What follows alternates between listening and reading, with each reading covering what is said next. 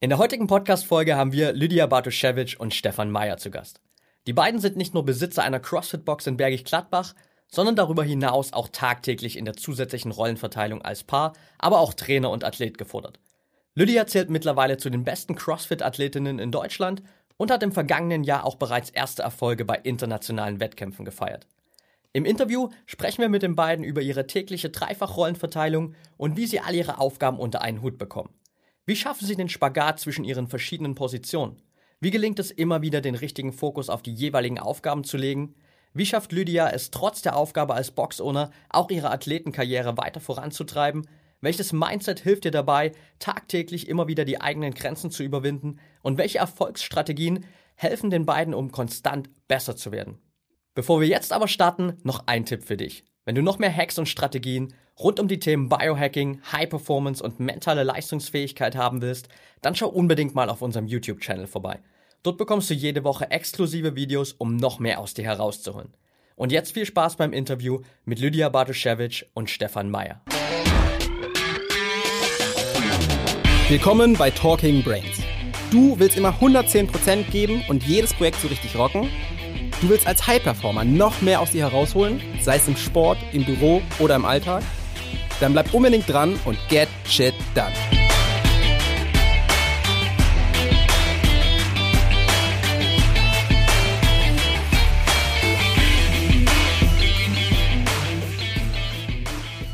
Welcome back hier bei Talking Brains. Heute mit einer sehr interessanten Interviewkonstellation, denn wir haben nicht nur zwei Interviewgäste heute, sondern auch zwei Interviewgäste in einer Dreifachbesetzung, wenn man so will. Und zwar haben wir heute hier Lydia Barto und Stefan Meyer zu Gast. Erstmal mega cool, dass ihr da seid. Vielen, vielen Dank. Danke. Ja, und äh, Lydia und Stefan sind zum einen ähm, ja, Crossfitter, Trainer, Coach, Partner, Inhaber, also Dreifachbesetzung. Ähm, Lydia als eine der ja gerade erfolgreichsten deutschen Crossfitterinnen, Stefan als ihr Coach, beide zusammen als Besitzer der von CrossFit Bergisch Gladbach und dann die Drittbesetzung sozusagen als als Pärchen. Also wir werden auf jeden Fall auf alle drei Sachen mal ein bisschen einsteigen heute. Und die erste Frage ist natürlich aber, weil ich denke, allein im Intro hat man es jetzt schon rausgehört, CrossFit ist ein Riesenteil eures Lebens mittlerweile. Wie seid ihr dazu gekommen, beziehungsweise was begeistert euch beide so daran?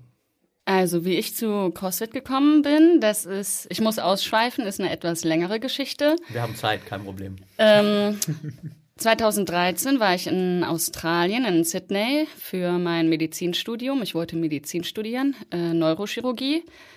Und ähm, habe da ein Praktikum gemacht in einer Schule für mehrfach behinderte Kinder. Und zum Ausgleich brauchte ich etwas Sport und da bin ich dann zum ersten Mal mit CrossFit in Berührung gekommen. Ich habe gehört, das soll der ja, anstrengendste Sport der Welt sein. Das hat mich gereizt, habe ich ausprobiert, hat mich begeistert und dann bin ich zurück nach Deutschland gekommen und ja, habe dann mich entschieden, Medizin sein zu lassen und eine eigene Box aufzumachen, um CrossFit in meiner in meinem Hometown in Bergisch Gladbach ähm, einfach allen ermöglichen zu können. Ja, und dann hat sie mich äh, relativ spät eigentlich erst davon angesteckt, weil ich äh, damals, also wir sind ganz, ganz jung zusammengekommen und kennen uns, oder das heißt ganz, ganz jung, wir sind jung zusammengekommen und kennen uns seitdem wir sieben sind, sieben oder acht. Okay, krass. Also wir sind auch tatsächlich in der gleichen Gegend groß geworden und äh, hatten nie was miteinander zu tun. Und äh, ja, dann kam sie aus Australien wieder, hat mir von CrossFit erzählt das war gerade so die Zeit, wo ich aufgehört habe mit Fußball, beziehungsweise ein Jahr hatte ich Unterbrechung. Ähm, und ich kam aus 14, 15 Jahre Leistungsfußball spielen und hatte eigentlich überhaupt keinen Bock auf so permanenten Druck, permanenten Stress beim Sport und dann auch vielleicht bei der Arbeit später, denn Fußball war dann später auch so, dass es Arbeit war und nicht mehr nur noch Spaß. Und äh, ich wollte eigentlich eher irgendwas völlig Relaxedes machen. Also ich wollte damals eher so im Studio pumpen und wollte äh, was für die Optik machen, hatte gar keinen Bock auf was Ernsthaftes, Anstrengendes. Ja, und dann hat das, glaube ich, fast ein halbes Jahr gedauert, äh, bis ich dann gesagt habe, ja, okay, ich probiere es mal aus, ich gucke es mir mal an. Wenn, dann aber direkt richtig. Und dann haben wir uns damals vor fünf Jahren, deswegen sind wir auch unter anderem hier in Berlin im Moment, äh, haben wir uns in Nürnberg zu dem Test angemeldet, haben da Trainer Level 1 gemacht. Und äh, ja, dann nahm das Schicksal irgendwie so seinen Lauf. Wir hatten damals beide die Möglichkeit, in der Sporthochschule zu studieren, haben uns auch eingeschrieben, haben die Tests gemacht, hatten unsere Plätze, hatten aber auch so diesen, diesen Wunschgedanke, die Box aufzumachen. Und der war dann am Ende einfach größer, sodass wir gesagt haben, wir lassen das erstmal mit dem Studium, wir machen erst die Box auf. Wenn wir es brauchen, holen wir das Studium nach. Ja, und das ist jetzt fast vier Jahre her. Spannende Story auf jeden Fall. Ähm, sieht aktuell wahrscheinlich nicht so aus, als würde das Studium noch kommen, oder? Äh, Ach, man lernt nie aus, man weiß ja nie. Also vielleicht kommt irgendwann ein Studium, aber mit Sicherheit nicht mehr das Studium, was ursprünglich geplant war. Also so Sport und Leistung, den Bachelor mit dem Master dann auf irgendwelche Spezialisierungen hin, den brauchen wir halt schlichtweg nicht mehr. Und äh, wir stellen dann, vielleicht hat das auch was mit dem Sport zu tun, dann stellt man natürlich direkt in Frage, wie notwendig ist das Ganze, denn wir wollen ja effizient durchs Leben gehen. Äh, Sport und Leistung brauchen wir halt nicht fürs CrossFit. Aber eventuell machen wir später irgendwann mal in Jahren was, was uns so für uns nochmal mehr verwirklicht, mehr Träume erfüllt. Vielleicht holt sie irgendwann mal das Medizinstudium nach oder so. Also wir haben alle Karten offen. Wir haben genügend Wartesemester und können durchstarten. Sehr cool. Ja, ähm, wenn man jetzt auf die letzten fünf Jahre zurückschaut und äh, die Situation so anschaut, wie es gerade bei euch läuft, dreht sich ja wirklich seitdem alles um diesen einen Sport. Was ist so dieses Gesamtpaket, was, was euch so sehr begeistert daran? Das, was mich am meisten begeistert, ist die Community. Dass wir, ja, es ist, wir sind ein Team, wir sind eine Familie und sekundär ähm, brauche ich meine tägliche Vernichtung. Also ich muss jeden Tag einen Metcon machen. Das macht mir Spaß. Ja, ich bin sonst nicht glücklich. Ja, also sie tut sich wirklich ganz, ganz schwer an Tagen, wo äh, im Programming diese Zerstörung gar nicht vorgesehen ist. Wenn wir sagen, wir machen mal nur Krafttraining oder mal nur Techniktraining, weil wir unterwegs sind und haben kaum geschlafen, kaum gegessen, äh, dann hängt sie abends tatsächlich da und macht noch irgendwas Außerplanmäßiges und bewegt sich dann danach eine halbe Stunde nicht mehr. Äh, und sonst, als Antwort auf die Frage, würde ich mich da eigentlich, würde ich mich ziemlich, ziemlich einreihen. Also was unfassbar äh, faszinierend ist, ist diese Community, wie eng Menschen zusammenwachsen und gerade wir so als Box-Owner lernen das ja jetzt kennen und wissen auch über drei Jahre hin, wie sich das entwickelt hat, dass da Leute in der Box zusammentreffen oder aufeinandertreffen, die sich überhaupt nicht kennen. Und äh, wir haben durch viele WhatsApp-Gruppen, viele Erzählungen, viele Gespräche, die wir in der Box mitbekommen, mittlerweile echt manchmal das Gefühl, dass da äh, die Menschen sich eigentlich nur noch mit Menschen aus der Box treffen, dass die wahrscheinlich schon gar keine anderen privaten Freunde mehr haben. so schlimm wird es nicht sein. Hoffentlich nicht. Das ist schon ziemlich crazy, aber ähm, für mich ist auch noch mal so der Aspekt sehr sehr groß, dass ich sehr sehr schemenhaft und sehr sehr gezielt feststellen kann, wo haben jetzt vor allem Lydia so als mein Langzeitprojekt, aber auch äh, diverse Mitglieder, die auch so in die Wettkampfrichtung wollen ähm, dieses, wie kann ich den menschlichen Körper ganz, ganz gezielt entschlüsseln? Wie stelle ich fest, äh, was können die schon, was müssen die noch können? Dann habe ich direkt meine Pläne für die Zukunft. Was müssen wir dieses Jahr trainieren? Was werden wir nächstes Jahr trainieren? Worauf baut unser ganzes Trainingskonzept auf? Und äh, mit Sicherheit ist es ein ganz, ganz großer Ansporn, einfach immer wieder festzustellen, gerade wenn wir auf Wettkämpfe gehen, man hat ja immer so, also ich als Coach vielleicht noch mehr als Lydia, die Konkurrenz so ein bisschen im Blick und mit dem Hinterkopf. Und wenn ich mir dann angucke, andere Mädels sind seit vier, fünf, sechs, sieben Jahren dabei und sie eigentlich auf der Ebene jetzt so seit zweieinhalb, vielleicht drei, äh, dass sie die nicht einholt, sondern einfach sehr, sehr stark überholt. Das ist äh, ein schönes Feedback für mich, dass das Konzept gut funktioniert, was aber auch mit Sicherheit nur daran liegt, dass äh, sie das Konzept so durchzieht, wie ich selber das nicht könnte. Ja, also es gehören natürlich immer zwei dazu, klar. Einer, der sozusagen, äh, ihr habt es vorher im äh, Vorgespräch so schön gesagt, so Stefan als das Gehirn und Lydia als die, als die ausführende Kraft sozusagen. Äh, muss natürlich auch beides funktionieren. Also können wir auf jeden Fall gleich auch nochmal ein bisschen drauf eingehen. Wie schafft ihr es so, wirklich diese, diese Dreifachrolle irgendwie zu erfüllen? Weil ich stelle es mir persönlich so ähm, super kompliziert vor wenn man auf ein, einer Seite so diese, diese Paarbeziehung hat natürlich, dann habt ihr so diese, diese Box-Owner-Position und dann nochmal zusätzlich so diese Trainer-Coach-Beziehung. Wie funktioniert das bei euch? Mm, wir haben uns sehr gern und Wir sind jetzt schon lange, lange zusammen und die längste Distanz äh, oder der längste Zeitraum, in dem wir uns nicht gesehen haben, das waren vielleicht zwei Tage am Stück. Also wir können nicht ohne uns. Mag paradox klingen, aber es ist wirklich so, ja. Also es ist zum einen, glaube ich, so, dass wir uns sehr, sehr gut ergänzen. Ähm, und zum anderen mit Sicherheit ein, ein, großer Schlüssel zu dem Erfolg, den wir bisher so haben, ist, dass wir von Anfang an alle Aufgaben klar verteilt haben. Also wir haben von Anfang an genauso, wie wir entschieden haben, wir werden nicht beide Wettkampfathleten, sondern äh, einer muss sich einfach um das ganze, ja, um das ganze Dasein kümmern. Einer muss auch im Notfall sich mehr um die Box kümmern können als der andere, so dass einer durchstarten kann.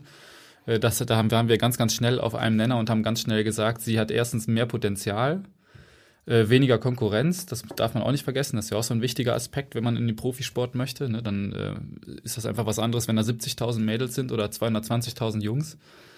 Ähm, und ich glaube, sie möchte es einfach mehr.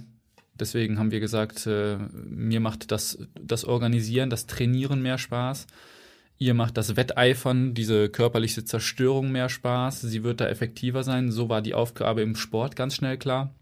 Genauso unterteilt haben wir aber auch alles, was die Arbeit angeht es gibt Bereiche, da äh, habe ich mich noch nie drum gekümmert und da werde ich mich auch niemals drum kümmern. Und wenn wir noch 50 Jahre selbstständig sind. Also ich habe noch nie irgendwie irgendwelche Unterlagen über Versicherungen oder was wir so im Monat für Geh Kosten jetzt nicht haben. ins Detail. Ich habe noch, hab noch, nie Zahlen gesehen, in vier Jahren nicht. Ich mache die Bücher und der äh, Stefan macht das Programming. Ja, genau. Mir gehört die Box eher und ihr gehört, unser, unser Dasein gehört ihr. ja. Sehr cool. Wie können wir uns jetzt so euren, euren klassischen Tag vorstellen? Weil das ist natürlich auch so eine Frage, ähm, wie man das irgendwie alles vereint, weil ihr habt auf der einen Seite natürlich diese ganze Community, ihr schmeißt ja auch die Box äh, komplett zu zweit noch als, als Owner mhm. ähm, und zusätzlich natürlich irgendwie auch das eigene Training da immer mit einzubauen. Wie funktioniert das bei euch? Fang du an, du stehst früher auf. Mm, ja, kommt immer auf den Wochentag drauf an. Aber in der Regel stehe ich früher auf als der Stefan. Ich kümmere mich um mein äh, Meal Prep und ähm, habe meine erste Trainingseinheit, was nicht in der Box ist, was im Schwimmbad sein kann und auf der Tatanbahn oder äh, Yoga. Und dann fahren wir gemeinsam zur Arbeit, ähm, haben dann den Vormittagskurs. Da habe ich dann meine weitere, meine weitere Trainingseinheit. Der Stefan macht den Kurs. Ähm, gemeinsame Mittagspause und dann nachmittags geht's weiter mit meiner dritten Trainingseinheit. Und äh, ja, dann bin ich für die Arbeit zuständig, ne? Und dann hast du deine Freizeit sozusagen. Theoretisch frei, genau. Also wir haben das bei uns, äh, die Arbeit ganz klassisch unterteilt in so zwei Stunden Schichten im Prinzip, so dass ich zwei Stunden am Stück äh, unterrichte und sie hat die Möglichkeit zu trainieren. Dann äh, macht sie zwei Stunden und ich habe die Möglichkeit, äh, meine zweite, dritte oder manchmal auch erste Einheit am Tag nachzuholen. Und äh, die abendliche Stunde, der, oft trainieren die Leute mit uns mit. Wir nehmen die mit in unser Programming. Oder einer macht den Kurs und trainiert dann danach noch weiter. Da gibt es gar keine Grenzen. Okay, ist natürlich. Also, es ist nicht so streng alles. Ja. Weil nee. Stefan und ich eben halt auch in der Freizeit äh, ja, zusammen sind und die ganze Zeit ja, kommunizieren. Ja. Also es, äh, ein ganz klassischer Tagesablauf fängt bei uns ja schon fast eher in der Nacht an, wenn ich so ganz, ganz zart ins, ins äh, Schlafzimmer schleiche und mir richtig Mühe gebe, weil ich auch deutlich später schlafen gehe als sie. Okay. Ja. Denn ich mache abends meinen ganzen organisatorischen Kram, wenn wir von der Arbeit kommen dann ist es meistens äh, den, den Ranzen vollladen, also wirklich so drei, vier Mahlzeiten hole ich nach, weil ich schon immer sowas wie Intermittent Fasting mache. Ja. Und ich esse abends einfach sehr, sehr viel und sehr, sehr lange. Das heißt, ich hänge oft bis 1 Uhr vor der Glotze oder bin dann noch am Computer und mache meine Programmings für die nächsten Tage. Und ich schleiche dann echt wie ein Reh ins Zimmer. Weil Schlaf für mich das Wichtigste ja, ist. Also. Sonst ist sie auch nicht erträglich. Und äh, ja, dann ist so die zweite Etappe eigentlich, dass ich morgens oft wach werde, weil sie im Zimmer rumstampft und überhaupt keine Rücksicht nimmt. So nach dem Motto, jetzt werde endlich wach.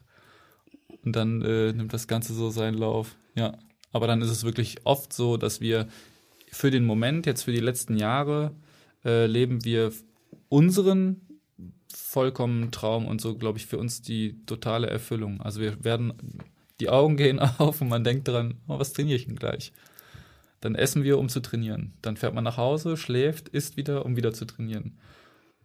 Okay, also es ist sozusagen schon viel wirklich ein fließender Übergang bei euch ja. und nicht so dieses klassische, ähm, was man jetzt vielleicht aus einem normalen Arbeitsrhythmus kennt. Ich meine, ich bin auch überhaupt gar kein Freund davon, also dieses klassische Work-Life-Balance, mhm. ähm, sondern es ist mehr so eins bei euch auch. Mhm, absolut. Definitiv. Ja, absolut. Es, ich glaube, es ist durch und durch sehr harmonisch. Ja. ja. Sehr cool, äh, kann ich auf jeden Fall absolut auch nur unterschreiben, weil letztendlich ist das auch irgendwie das, wo, wo man merkt, hey, da geht man voll drin auf. Ähm, ihr seid das beste Beispiel dafür. Jetzt hast du vorhin auch schon mal so ein bisschen einen Einblick gegeben, Stefan, in euer Training, in das Programming. Wie baust du das Ganze auf, beziehungsweise vielleicht auch, wie stark unterscheidet sich so, du hast ja auf der einen Seite dieses Programming für die ganze Community in der Box, andererseits natürlich aber auch nochmal dann spezifisch das äh, Programming für Lydia. Äh, eigentlich ist es relativ simpel sich das Programming im Groben vorzustellen. Ich glaube, wenn ich da ganz, ganz doll ins Detail gehe, dann wird es vielleicht ein bisschen unübersichtlich. Aber ähm, wir haben ja vor, ja vor fast vier Jahren mittlerweile angefangen, effektiv den Sport zu betreiben. Und ähm, ich habe mir damals einen Ratschlag von meinem äh, Tutor an der Schule, der war alter Olympiaturner, habe ich mir sehr zu Herzen genommen. Und der sagte äh, mir immer oder hat mir gepredigt in meinem Erwachsenwerden, dass ich lernen soll, den eigenen Körper zu kontrollieren, bevor ich irgendwie versuche, äh, noch andere Gegenstände oder fremde Objekte zu kontrollieren. Das heißt, äh, für uns beide, weil das uns mehr Spaß gemacht hat am Anfang äh, und mir das so ein bisschen mit auf, den Weg gegeben wurde, äh, standen die Gymnastic Skills absolut im Fokus. Und wir hatten einfach unfassbar viel Spaß daran, so Sachen wie den Handstand zu lernen, äh, Handstand Push-Ups zu lernen, Muscle-Ups zu lernen und äh, auch wenn man das mittlerweile nicht mehr glaubt, als wir aufgemacht haben vor vier Jahren, da konnte Lydia keinen Meter im Handstand gehen. Und ich konnte schon so meine 10, 15 gehen. Äh, sie konnte keinen einzigen Ring-Muscle-Up oder Bar-Muscle-Up. Äh, und ich hatte da überhaupt keine Probleme mit, denn ich habe es während der Schulzeit schon so ein bisschen gemacht. Äh, wie erwähnt, mein, mein alter Tutor war halt Turner. Und äh, ich habe viel private Zeit auch mit dem Kerl verbracht. Ähm, das heißt, das war für uns sehr, sehr schön, sich so Sachen schnell zu erarbeiten weil ich wusste, was ich mache und äh, ihr das schnell vermitteln konnte. Ein bisschen anders war das im Gewichtheben. Das haben wir relativ lange vernachlässigt. Und äh, ich habe mir vorgenommen, ihr klar zu machen, wie sie den eigenen Körper bestmöglichst kontrollieren lernen muss oder lernen wird. So war das Programming gestrickt, äh, damit wir irgendwann Gegenstände, ob die Langhantel, die Kugeln, also die Kettlebells oder die Dumbbells oder Madballs, was auch immer wir so dazu nehmen, und jetzt mittlerweile würde ich behaupten, sind wir auf einem Stand, wo ich fast gar keine Skill-Einheiten äh, im Gymnastics-Bereich mehr programmiere, sondern wenn ich mal irgendwie was im Gymnastics programmiere, dann sind das nur noch Komplexe aus äh, strikten Weighted Ring Muscle-Ups und äh, als M-Rap-Zusatz sowas wie, du machst fünf strikte mit äh, Zusatzgewicht und danach gehst du all out und guckst, was an Kipping noch so zu holen ist. Also ich glaube, das ist so eher so Level 3, 4 von vielleicht vier Leveln im Gymnastics-Bereich. Ja. Da sind die Ansprüche einfach sehr, sehr hoch, weil ich weiß, was sie kann. Äh, auf der anderen Seite haben wir jetzt das letzte Jahr und werden auch dieses Jahr absolut ins Gewichtheben investieren, weil äh, sie in vergangenen Wettkämpfen da nicht die stärkste war, jetzt keine Probleme hatte, aber nicht die stärkste war. Und ich glaube, wenn wir sie in Gewichtheben noch so gut bekommen, wie sie im Turnen ist, äh, spätestens dann gibt es da nicht mehr viel, viel ernste Konkurrenz, also nicht in Deutschland. Ja. Wie stark unterscheidet sich so der, der Aufbau dann auch gegen, gegenüber dem Rest der, der Community bei euch? Hast du dann auch den, den Aufbau, dass du sagst, okay, wenn die Leute neu bei euch in die Box kommen, fokussierst du dich mit denen erstmal komplett auf äh, die ganze Gymnastics-Seite ähm, und gehst dann erst später ins Weightlifting rein oder hast du da so ein bisschen anders getaktet? Also äh, in der Box grundsätzlich ist es schon so, dass wir den Fokus auf Gymnastics legen. Auch mit unseren ganzen Klienten. Also wir haben jetzt über, über die ganze Zeit so viele Menschen, äh, die zu uns gekommen sind, die, äh, glaube ich, nie wussten, dass sie zwei verschiedene Füße haben. äh, die können mittlerweile Pistol Squats oder äh, die gefühlt zwei linke Arme hatten und auch nur drei funktionierende Finger an der ganzen Hand oder an beiden Händen. Äh, die können Ring Muscle Ups. Also das ist äh, das wird wahrscheinlich auch ewig so bleiben, dass uns das einfach mehr Spaß macht, äh, Gymnastics an den Mann zu bringen und dass wir deswegen uns vielleicht mehr auf Gymnastics fokussieren. Aber ähm, wir hatten letztes Jahr im Januar äh, die äh, zwei olympische Gewichtheber bei uns, beziehungsweise nee, wir hatten einen olympischen Gewichtheber bei uns, den Jürgen Spieß, der hat uns damals äh, einen Weightlifting-Workshop gemacht. Und äh, seit dem Tag oder seit diesem Wochenende haben wir samstags fest im Programming äh, zwei Stunden Oli. Das heißt, äh, wir machen zwei Stunden nichts anderes als Techniktraining. Und so nach und nach binde ich auch ins Klassentraining oder habe das jetzt das letzte Jahr gemacht und das wird auch so bleiben, viel, viel mehr ähm, Langhantel-Skills oder Weightlifting-Skills mit ein, weil die Leute die Skills mittlerweile können und haben wollen. Also äh, ich, bei uns ist, glaube ich, der große Unterschied äh, zu anderen Boxen, dass wir eine kleine Box sind und äh, so absurd, wie das auf den oder im ersten Moment klingen wird, Lydia kennt wahrscheinlich von jedem Mitglied das Geburtsdatum. Äh, wir haben einen Kalender, wo sie jedes Geburtsdatum einträgt. Wir haben eine WhatsApp-Gruppe, wo alle drin sind. Also man ist sich sehr, sehr eng verbunden. Und äh, so kann ich das Programming viel, viel persönlicher machen. Also ich bin äh, kein Trainer, der sich überlegen muss, wahrscheinlich kommen da heute 15 Leute, von denen ich 10 nicht kenne. Das heißt, ich muss irgendeinen Workout oder irgendein Programming mir überlegen, was ich schnell skalieren kann sondern ich kann schon fast berechnend sagen, wann wer kommt und weiß ganz genau, äh, wo die Baustellen sind. Und so ist das Training sehr, sehr individuell. Also ich kann es wirklich an jedes Mitglied anpassen und das versuche ich auch tagtäglich so zu machen. Ja. Und äh, sorry, auf die Frage genauer. Ähm, das Training unterscheidet sich, weil ich natürlich für äh, die Mitglieder bei uns eine Stunde berechne und versuche in einer Stunde, und ich gehe mal davon aus, die kommen drei, vier Mal die Woche, äh, versuche ich die langfristig in all möglicher Hinsicht besser zu bekommen und denen viel, viel Wissen zu vermitteln, viele Fähigkeiten denen anzutrainieren. Bei Lydia kann ich das Training ganz klar splitten. Wir machen morgens eine Cardio-Einheit, dann machen wir anderthalb Stunden Weightlifting, äh, wo wir den Fokus auch mal nur auf eine Bewegung setzen. Das heißt, wir stehen manchmal anderthalb Stunden in der Box und werden nur snatchen oder sind nur am Snatchen. Ähm, dann macht sie um 16 Uhr die Klasse mit und abends gibt's meistens Gymnastic Skills oder Gymnastik, Krafttraining, ja. Deficit, strikte Handstand Push-Ups oder so, den harten Kram. Ja. Ja, also was die Community angeht, äh, das, das, sieht man, glaube ich, auch, wenn man, wenn man euch bei, bei Instagram so ein bisschen äh, verfolgt, immer wieder, dass das äh, schon eine, eine, richtig coole Sache ist bei euch. Ihr habt ja, glaube ich, auch Weihnachten alle zusammen gefeiert. Mhm. Ich habe nur Lydias Post gesehen mit ihrer ähm, Glaskarotte für den Weihnachtsbaum. Mhm. sehr, sehr coole Sache. Ähm, lass uns mal noch ein bisschen mehr sozusagen in, in dein Training und äh, die ganzen Sachen einsteigen. Wie, wie schwer ist es für dich? Also klar, du hast gesagt, äh, du liebst es jeden Tag rauszugehen und dich äh, da immer wieder zu zerstören. Ähm, wie schwer ist trotzdem so die, die mentale Überwindung, jeden Tag dann auch wieder über, über deine Grenzen hinauszugehen? Äh, die Frage verstehe ich nicht. Ich bin zu 99 Prozent rational.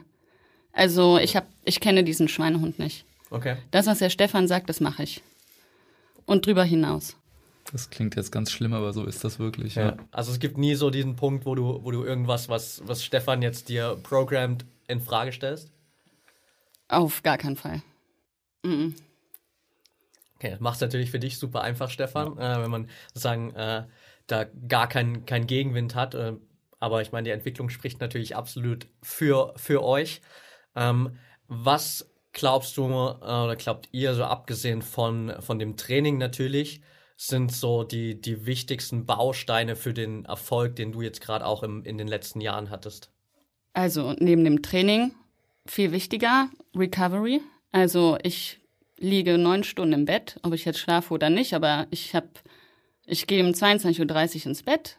Zwischen 7.30 Uhr, 8 Uhr, 8.30 Uhr stehe ich auf. Mir ist wichtig, dass ich ohne Wecker aufstehe dass mein Körper bekommt, was er braucht.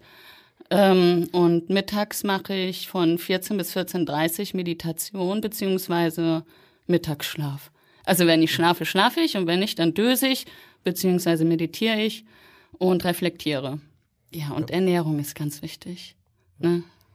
Der Klassiker. Ja. Wie wie penibel ähm, bist du mit deiner Ernährung? Weil ich kenne ja auch, ich verfolge jetzt auch relativ mhm. viel in der CrossFit-Szene und es gibt so, glaube ich, zwei Kategorien. Einmal die CrossFitter, die extremst auf ihre Ernährung achten mhm. äh, und auf der anderen Seite so die CrossFitter, die man immer wieder in regelmäßigen Abständen sieht, dass sie auf, auf ihren Social Media Kanälen irgendwelchen Junkfood und da mal Ben Jerry's und dort mal wieder ein Eis und sowas.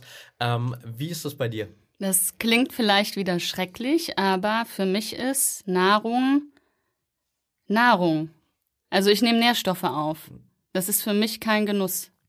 Das, was ich essen muss, esse ich. Das, also was ich nicht essen sollte, esse ich nicht. Was vielleicht noch viel perverser oder viel absurder klingen könnte, ist, äh, dass ich bei uns auf jeden Fall so der Genussmensch bin und ab und zu auch mal Sachen esse, die ich einfach mag. Äh, was mit Sicherheit auch damit zu tun hat, dass ich das schon mein Leben lang konnte und hatte nie Probleme. Ich habe nie zugenommen, wenn ich nicht wollte. Konnte tonnenweise Eis essen oder äh, Nutella mir in den, äh, in den Magen klatschen. Da, man sieht es irgendwie nicht. Und es schadet mir wahrscheinlich, äh, wahrscheinlich, aber man sieht es nicht. Das heißt, äh, man, man blickt da über Probleme hinweg. Äh, das ist bei Lydia nicht so. Also bei ihr hat man vor drei Jahren äh, gemerkt, dass sie unfassbar stark ist. Und wenn man sie so angefasst hat, hat man Muskulatur gespürt, man hat aber nichts gesehen. Äh, das ist bei ihr optisch, kommt das alles eigentlich erst so zum Tragen, seitdem sie wirklich strikt die Zone macht und einfach viele Sachen weglässt, wo, wo wir festgestellt haben, okay, die bringen dir auch nichts. Also bei Lida ist es so, dass sie isst und hat immer im Hinterkopf, äh, wie kann ich das Maximum aus mir rausholen. Da geht es nicht darum, äh, was zu essen, was lecker ist, sondern es geht nur darum, was zu essen, was eventuell auch eklig ist, was man nicht mag, aber äh, es macht sie besser. Ja. Und das ist auch nicht so, dass das von mir kommt, sondern es ist was, was sie sich echt selbst ausgesucht hat. Also wenn ich mir, äh, weiß ich nicht, ich hole mir ganz gerne so vom Türken oder vom äh, vom Inder dieses Naan oder Lavaschbrot. Dann schneide ich mir ein Stück Brot ab, setze mich damit auf die Couch und sie kommt und riecht am Brot. sie riecht am Brot und freut sich drüber, dass ich mir das Brot gönne. Ja. Sehr cool. So pervers ja. ist das. Wollt ihr vielleicht ganz kurz für die, die jetzt äh, gar keine Ahnung davon haben, äh, kurz erklären, was hinter der, der Zonenernährung steht? Also ich achte eigentlich nur darauf, dass äh, der glykämische Index gering ist und ähm, ja, mein Insulinspiegel niedrig bleibt. Und was vielleicht wichtig bei der Zone ist, dass alle Mikronährstoffe in einer Mahlzeit enthalten sind. Das heißt, wenn ich Protein esse, muss ich auch darauf achten, dass ich Carbs und Fett habe. Ich kann jetzt nicht einfach ein Grillhähnchen essen. Das wäre Quatsch. Das wäre nur Protein, aber keine Carbs. Ja. Okay, also wirklich bei jeder Mahlzeit einfach vollwertig über alle, alle Nährstoffe hinweg. Und vor allem auch einfach sinnige und richtige oder gute Verhältnisse. Also so weiß man beispielsweise, wenn man sich ausrechnet, was man aus einem halben Hähnchen, aus so einem halben Grillhähnchen für, für Proteine bekommen könnte, äh, da weiß man, dass das biochemisch vom Körper gar nicht so abgebaut oder verwertet werden kann. Nicht in den Mengen, nicht wenn andere Nährstoffe zur Verfügung gestellt werden. Das heißt, äh, was wir seitdem nicht mehr gemacht haben, ist, wir waren seitdem wir die Zone machen und ich mache sie auch, nicht ganz so streng, ähm, waren wir nicht im Steakhouse oder so. Das äh, kann man sich nicht erlauben, weil mhm. da bekommst du dann ab einem 300 Gramm Steak nur alles bestellt oder wir sagen mal 200 Gramm und bei uns sind es so 100. Ich brauche nur 90. Ja, und ich brauche 150. Also man hat wirklich äh, viele kleine berechnete Mahlzeiten. Okay, spannend. Wie sehr untersch oder lass uns mal besser gesagt von der Seite rangehen, wie sieht so die deine Ernährung zum Beispiel an einem normalen Trainingstag aus? Oder das ist ja vor uns schon so ein bisschen angesprochen mit äh, Frühstück und Meal Prep erstmal früh. Ähm, und wie schaut es aus, wenn du einen Wettkampftag hast? Ah, ich sag mal so, ich vermute, ich esse zu 80 Prozent nur Gemüse und zum Teil Rohkost. Und ähm, beim Wettkampf,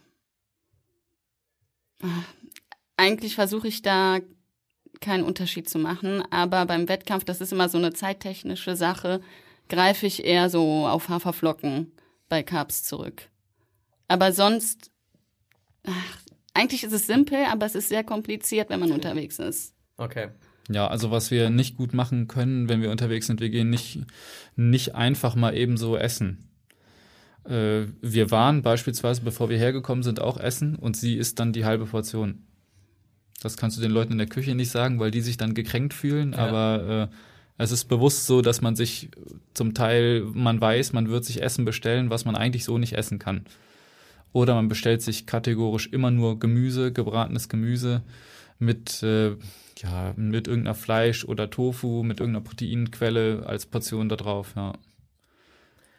Aber sonst äh, sehen Wettkampftage eigentlich nicht anders aus, ne? weil wir probieren ja wirklich schon mit dem Programming und mit dem ganzen Ablauf, den wir so am Tag haben, versuchen wir fast jeden Tag äh, mhm. schon die Situation herzustellen, sodass Wettkämpfe nicht äh, was sind, was ihren Organismus völlig überfordert. Also die Wettkämpfe sind für mich nicht so anstrengend. Okay. Das ist nur wie ein Test. Ja. Also Stefans Trainingseinheiten sind anstrengender für mich und für meinen Körper. Der, Wettkampf ist nur eine Abfrage. Okay, spannend. Das ist tatsächlich dann die mentale Sache. Ja. Wie, wie schwer fällt dir das dann äh, in dem Moment auch zu liefern? Mm, also ich mache viel Kapalabhati, Pranayama-Übungen, um einfach nicht abgelenkt zu sein. Ich, ja, oft schließe ich die Augen, ich bin in meinem Tunnel. Es geht einfach bei mir darum, nicht abgelenkt zu sein.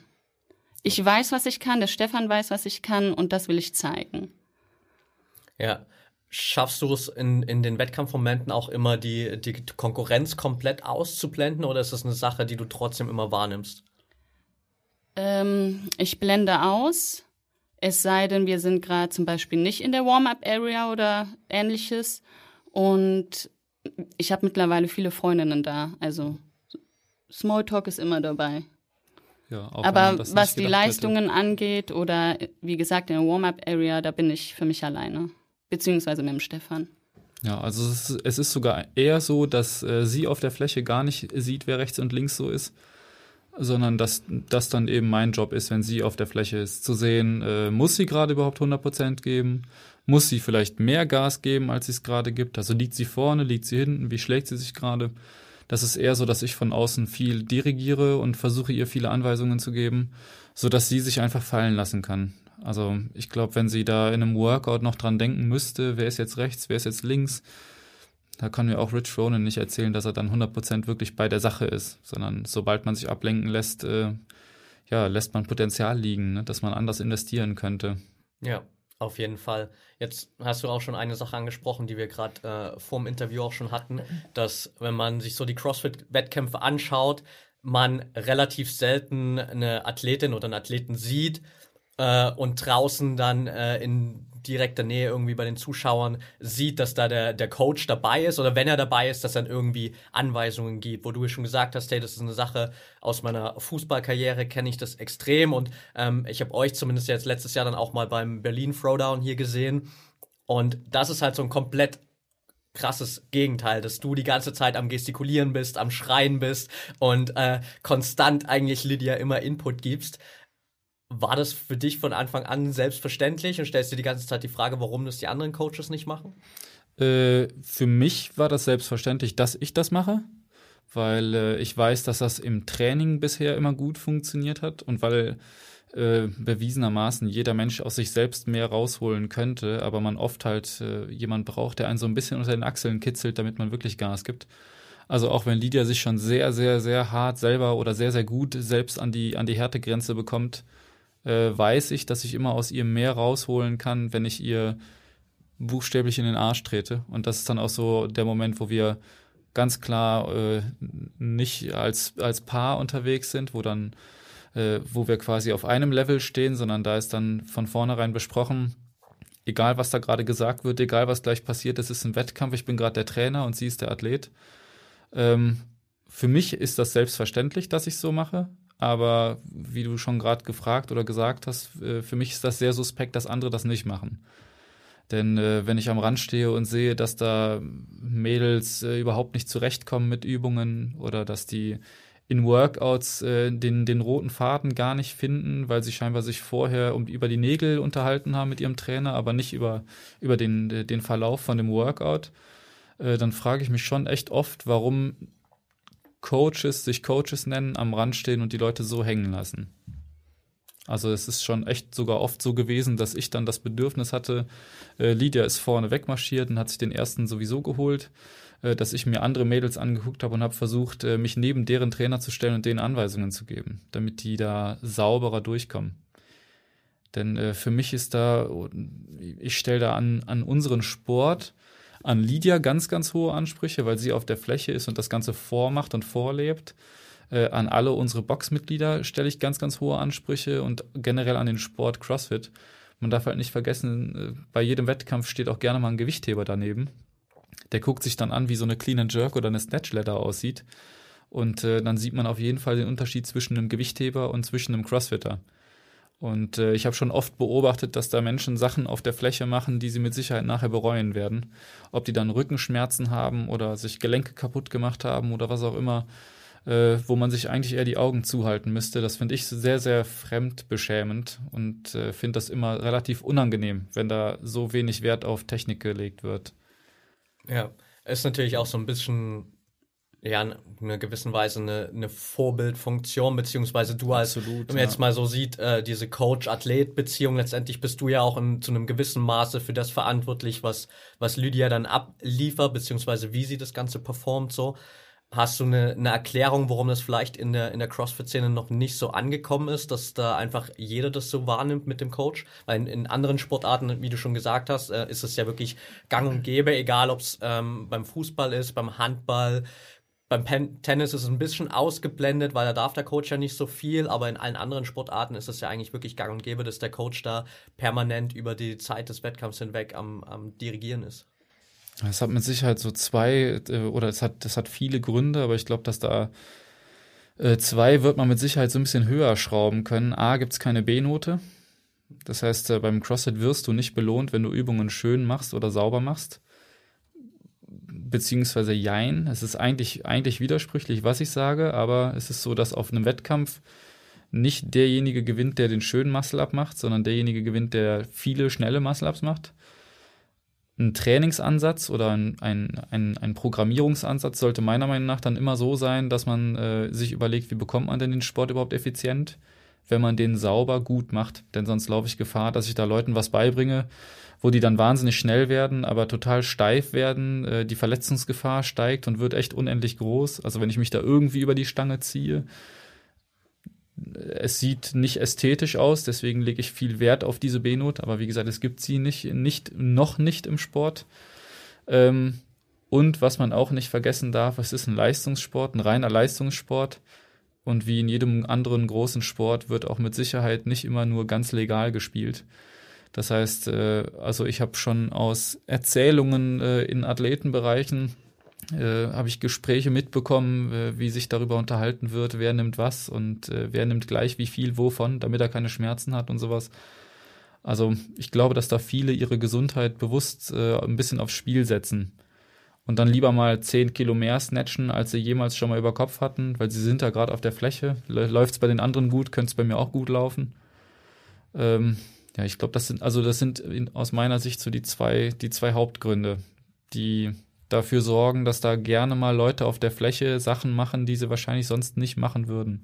Ja, das spielt vielleicht auch ein bisschen mit in das, in das Klischee rein, dass, glaube ich, CrossFit bei einem Großteil der Gesellschaft noch so ein bisschen genießt oder in Anführungsstrichen genießt, ähm, die das quasi nicht so verfolgen, dass man immer sagt, hey, das, das kann doch langfristig gar nicht gesund sein, was die da alle machen. Gerade wenn man sich natürlich jetzt die Games anschaut, die Entwicklung auch der, der Leistungen, die bei den Games in den letzten Jahren geliefert werden und natürlich auch bei den lokalen Wettkämpfen hier, die, die immer krasser werden. Was sagt ihr zu so einem Statement? Fang ruhig an. Mm, man muss da unterscheiden zwischen CrossFit als Fitness und CrossFit im Wettkampf. Ist leider so. Mit Sicherheit, ja. ja. Also wer CrossFit hobbymäßig zum Sport macht. Aber, äh, äh sorry, dass ich unterbreche, das ja. ist allgemein im Leistungssport. Ja, ja also man, man muss sich, glaube ich, von vornherein gewiss sein, dass man viel opfern muss und auch einen anderen Weg einschlagen muss, wenn man damit sportlich erfolgreich sein möchte. Das heißt, wenn man Athlet wird, dann ist man auch später Athlet und ist nicht einfach jemand, der zweimal die Woche zum Hobby, äh, zum CrossFit geht. Dann wird man auf jeden Fall nicht so über den Scaled Intermediate Bereich rauskommen. Ähm, das Ansehen hat der Sport mit Sicherheit, weil wir man, CrossFit definiert sich ja so, dass wir gut in allen Bereichen werden, aber nirgendwo die Besten werden. Das heißt, Gewichtheber werden immer besser Gewicht heben, Turner werden immer besser turnen, der Leichtathlet wird schneller, weiter, schn weiß ich nicht, äh, höher springen oder also schneller und weiter laufen, wird höher springen. Äh, wirklich spezifische oder spezialisierte Sportarten werden da immer ein besseres Ansehen haben, weil es macht immer mehr Spaß, einem Usain Bolt beim Laufen zuzugucken äh, als jetzt Lydia, wenn sie da 3000 Meter sprinten soll. Ne, ist zwar auch schnell, aber äh, es sieht halt einfach nicht so aus wie äh, einer, der seit 10, 12 Jahren daran arbeitet, das Laufen zu, zu perfektionieren. Und ich glaube, dass da einfach äh, CrossFit allgemein so ein bisschen vorgeworfen wird, dass wir halt bewusst nichts perfektionieren, sondern wir versuchen halt vielleicht und vielleicht machen es auch der eine oder andere echt so in seinem Training äh, zu schnell in zu vielen Bereichen gleichmäßig gut zu werden. Und dann gehen auch mit Sicherheit Projekte total in die Hose. Ja. Gibt es äh, Momente auch im, auch im Training, wo du dann Lydia immer mal wieder zurückhalten musst und sagen musst, oh, hey, ja. schalt, schalt mal den Gang runter, das, was du da gerade machst, äh, ist überhaupt nicht äh, vorteilhaft? Aber nicht, was die Form angeht. Nee, nein. Aber der Stefan war nicht begeistert, da ich den Marathon gerudert bin. Äh, nee, ich war nicht begeistert, weil sie den sehr, sehr unvorbereitet einfach so aus der, aus der Laune heraus gerudert ist und ist zwar vorher schon diverse Male 10, 15 Kilometer gerudert, aber nie so die Hardcore 42 Kilometer Distanz ja. ohne Vorbereitung und dann auch ohne entsprechende Vorkehrungsmaßnahmen. Das heißt, äh, sie hat sich nicht bewusst äh, ihre Riegel und äh, ihr Essen daneben gelegt, weil man weiß, man sitzt da drei, vier Stunden drauf. Ja. Man hätte das mit Sicherheit ein bisschen anders angehen können, dann wäre es auch von der Zeit her vielleicht sogar besser gelaufen, behaupte ich mal, wenn man da mit mehr Kopf dran geht.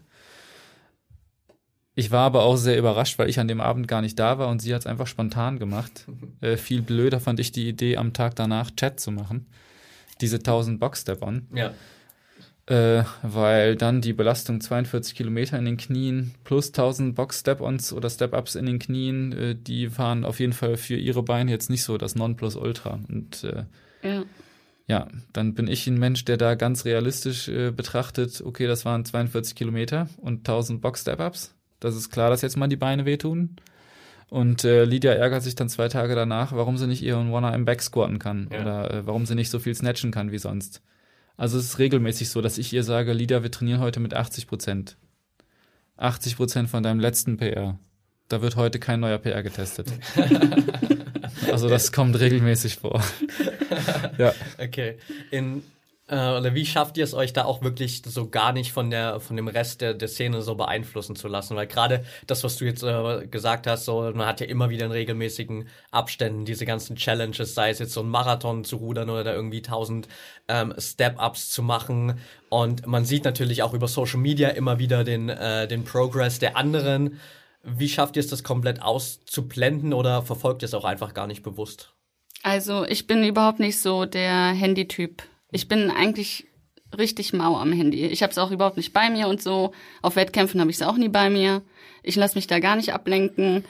Und sie hat eine Prepaid-Karte.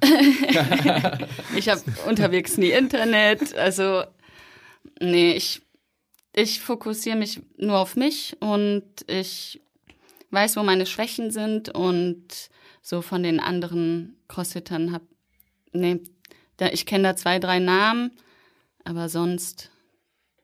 Also ich glaube, dass man viele mal gesehen hat. Ne, man stöbert halt mal Instagram und man hat mit Sicherheit viele mal gesehen und hat vielleicht auch schon viele Namen gehört. Aber es ist nicht so, dass wir irgendwen gezielt studieren und jetzt irgendwen beobachten. Es gibt Mädels, die nehmen regelmäßig auch auf Leaders Wettkämpfen teil. Und das ist mittlerweile eine, die da fast jedes Ding jetzt gewonnen hat äh, wo sich relativ schnell rauskristallisiert, dass die entweder ein sehr gutes Programming hat oder das Ganze drumherum äh, einfach anders ist, als andere Menschen das machen. Also da müsste man überlegen, warum ist die auf dem Level, wo sie ist. Ich glaube, vielen darf man auch einfach, und das ist ähnlich wie auch bei Lydia, darf man aber auch einfach überhaupt nicht absprechen, dass sie wahrscheinlich einfach ehrgeiziger sind als andere. Also ich glaube nicht, dass man da ähm, bei jedem die Lösung dafür findet, äh, warum der so gut ist, dass man sagt, ach ja, der hilft bestimmt nach. Das ist halt was, was bei uns im Sport schnell verbreitet ist. Da wird halt immer ganz schnell gesagt, ach ja, also der ist bestimmt nicht sauber, der hilft bestimmt nach, sonst könnte er gar nicht so viel und äh, dann könnte er auch gar nicht so viel trainieren. Aber äh, wenn man sich dann mit den Menschen unterhält und fragt die mal, du, wie lange machst du denn schon den Sport? Was machst du außer dem Sport? Ach, du machst es ähnlich wie wir, du machst auch gar nichts anderes. Okay, dann äh, gehen einem da auch Lampen auf und man muss einfach anerkennen, dass andere den Sport länger machen und Vorsprung haben. Hm. Ja. Ja, es ist natürlich auch immer äh, eine Frage dessen, was man halt sieht, wie du gesagt hast. So, ja. Social Media ist natürlich immer so ein eingeschränkter Blick auf das, was die Leute auch posten wollen und das drumherum sieht man natürlich auch nicht. Und wenn das jetzt wie bei euch wirklich so auf, auf dieses eine Ziel alles ausgerichtet ist oder auf diesen Fortschritt, dann äh, ist das natürlich vielleicht eine Sache, die man jetzt nicht unbedingt sieht, wenn ihr jetzt nicht gerade hier im Interview sitzt und darüber redet, äh, sondern das läuft halt einfach so im, im Background ab, ohne dass es jemand mitbekommt. Ja, ich glaube, es wäre ja auch ganz suspekt, wenn man alle seine Geheimnisse preisgibt. Also ich denke, äh, das, was die guten Mädels auf Instagram posten, wird nicht unbedingt das sein, was die wirklich machen. Das ist auch bewusst so. Wir beide haben da auch äh, in den letzten anderthalb Jahren hat sich das ein bisschen geändert oder hat sich gewandelt. Äh, wir posten nicht mehr so viel von dem Training, was wir so den Tag über machen. Weil da wurden wir in der Vergangenheit auch einfach viel zu oft angeschrieben, auch von Konkurrentinnen von Lydia oder potenziell auch meinen Konkurrenten, wenn ich irgendwann doch mal irgendwo teilnehmen wollen würde äh, cooles Programming habe ich mal nachgemacht. Okay, ja. Und ähm, einen relativ schönen Moment hatten wir, ich werde es namentlich nicht erwähnen, aber einen schönen Moment hatten wir, als wir in Athen auf einem Wettkampf waren. Und äh, da standen wir beide als die völlig Unbekannten, so wie heute hier mit Rucksack und Kapuzenpullover. Und andere marschierten da an als äh, sieben, achtköpfiges Team, alle mit einer gleichen Uniform und haben äh, zur Schau gestellt, dass sie alle das gleiche Konzept machen. Also mhm äh, die gleiche Form von Programming nutzen, um da hoffentlich Fortschritte zu machen. Und das waren alles Mädels, die man schon kennen könnte, wenn man in der Szene unterwegs ist. Die haben einfach schon deutlich mehr Erfahrung auf dem Buckel als sie jetzt. Und äh, wir wurden nach dem Wettkampf darauf angesprochen, äh, welches Programming macht ihr denn? Also was, was macht ihr so? Habt ihr vielleicht Bock mal mit auf äh, ein Trainingslager zu fahren? Ja. Dann sollte ich da das Programming machen und sie sollte mit den Mädels trainieren. Und das ist äh, ein lustiger Moment, sowas, weil dann fragt man sich auch, warum sollten wir denn überhaupt mit euch mitfahren? Weil ja. was, was auch immer wir machen, irgendwie bringt es uns weiter. Ich glaube, das ist so eine schöne Motivation. Ja, absolut. Glaubt ihr, dass es auch so ein Schlüssel für den Erfolg der letzten Jahre ist, dass ihr eben nicht in so einem großen Pool zum Beispiel drin seid und äh, da der Fokus nicht auf eine Person gelegt ist mit dem Programming, sondern es immer so ein Overall-Paket ist. Und bei euch ist es einfach wirklich so spezifisch und ihr seid dann nicht so äh, beeinflusst. Möchtest du, soll ich? Sag du. Äh, ich glaube, das ist exakt trifft das trifft den Nagel auf den Kopf. Also wenn man sich das so vorstellt, der Unterschied ist bei uns wirklich, dass wir morgens zusammen beim Frühstück am Tisch sitzen und ich frage sie morgens schon, äh, wie geht's dir heute? Äh, tut heute was weh? Kannst du irgendwas nicht machen? Glaubst du, heute funktionieren die und die und die Sachen? Ich sage ihr dann bewusst nicht, was ich mir so überlegt habe, aber ich frage sie, ob sie sich das zutraut. Und wenn sie mir morgens sagt, sie hat Beinschmerzen, dann weiß ich direkt, ich brauche da keine, keine Beine mit ins Programming für den Tag und auch nicht für den Folgetag nehmen. Äh, dadurch wird das Ganze natürlich noch mal persönlicher, äh, wie wenn wir sie jetzt anmelden würden in irgendein so Programming-Konzept wo dann tagtäglich äh, Programme rausgeschossen werden und äh, sie soll dann irgendein Training machen. Am besten filmt sie sich dabei und schickt das dem Programmierer noch, damit der nicht mal die Mühe hat, rauszufahren und guckt sich den Athleten nicht mal vor Ort an. Ich denke, dass sie dadurch so erfolgreich äh, unterwegs ist, ja. Also, dass wir dadurch gute Fortschritte gemacht haben. Aber man muss auch wirklich sagen, äh, ich programmiere oft so, dass ich mir überlege, okay, was ist wahrscheinlich ganz, ganz schwer machbar. Dann überschlage ich meine eigenen Zeiten und äh, rechne für mich aus, ich brauche für das Workout so neun bis neuneinhalb Minuten. Dann gebe ich unseren Klassen zehn Minuten und gebe Lydia achteinhalb. Okay. Also deine Ansprüche sind dann dementsprechend schon auch ziemlich hoch, gerade was, äh, was Lydia angeht. Die sind extrem, glaube ich, ja. ja. ja. Sehr cool. Jetzt sind wir auch äh, quasi fast schon hier am Ende angekommen. Was ist so euer großes Ziel für 2019, aber auch natürlich langfristig gesehen? Wo, wo glaubt ihr, geht der Weg noch hin oder wo, wo kann er hingehen? Erzähl doch mal von den Regionals. Also, als ich die Affiliation für die eigene Box unterschrieben habe, war ich 21. Als sie dann letztendlich eröffnet haben, war ich 22 und ich habe mir da gesagt, wenn ich 26 bin, will ich zu den Regionals. Also ich habe mir genug Zeit gegeben, vier Jahre, um dafür zu trainieren. Jetzt bin ich letzte Woche 26 geworden und die Regionals gibt's nicht mehr. Da heißt, wir müssen zu den Games. Ich werde mein Bestes geben bei den Open und mal gucken, was rauskommt. Ja. Aber ich werde jetzt nicht hier sitzen und sagen, ich will unbedingt zu den Games.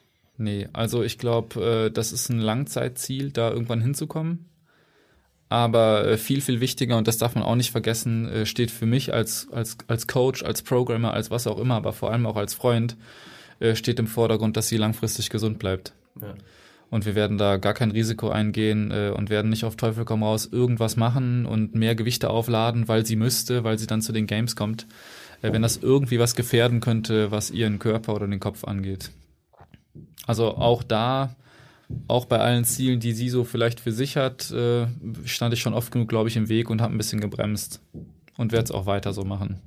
Wenn irgendwas nicht ganz ganz sinnig erscheint, dann äh, lassen wir da die Finger von und ich werde ihr klar meine Meinung dazu sagen, weil man sich vorstellen kann, wenn da jemand völlig euphorisch gerade in den Wettkämpfen unterwegs ist, dass der natürlich alles mitnehmen möchte. Der hat gerade einen Lauf und ist gerade Erster geworden oder gerade Zweiter, Dritter geworden und will weitermachen und weitermachen und weitermachen äh, da muss man auch vielleicht mal den einen oder anderen Wettkampf einfach sausen lassen.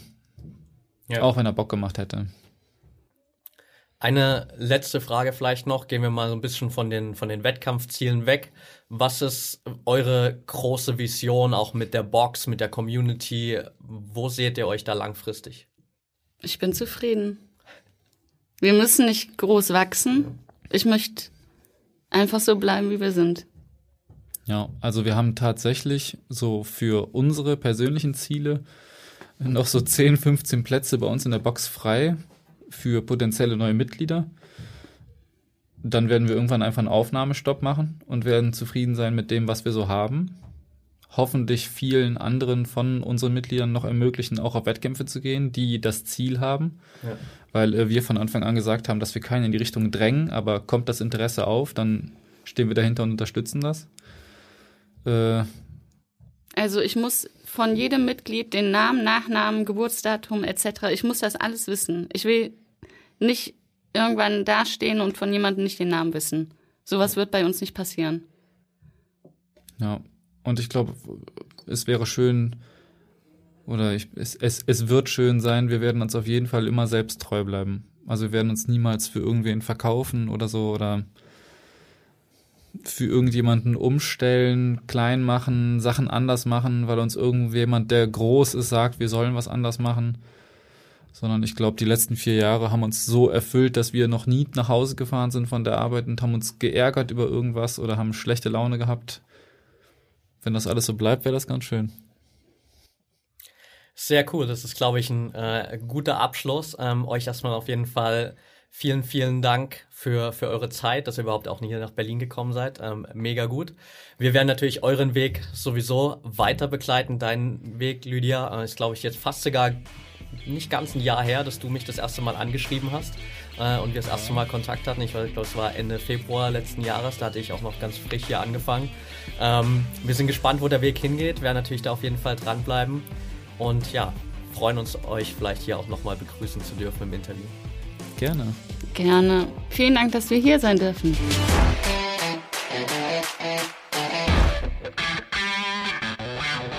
Und damit sind wir auch schon wieder am Ende der heutigen Folge angelangt. Wenn dir der Podcast hier gefällt, dann würden wir uns sehr über eine ehrliche 5-Sterne-Bewertung bei iTunes freuen. Teil die Folge natürlich gern mit deinen Freunden und lass uns wissen, welche Fragen oder Themenvorschläge du noch hast. Für noch mehr Content zum Thema mentale Leistungsfähigkeit folge uns gern auf Social Media oder abonniere unseren YouTube-Kanal. Bei Facebook findest du uns unter @braineffect und bei Instagram unter @mybraineffect.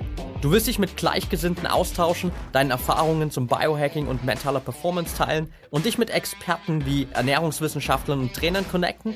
Dann werde gern Teil unserer Mental Performance Community bei Facebook mit bereits mehr als 1000 Mitgliedern. Den Link dazu findest du in den Show Notes. Wir freuen uns schon, dich dort begrüßen zu können. Bis zum nächsten Mal und get shit done.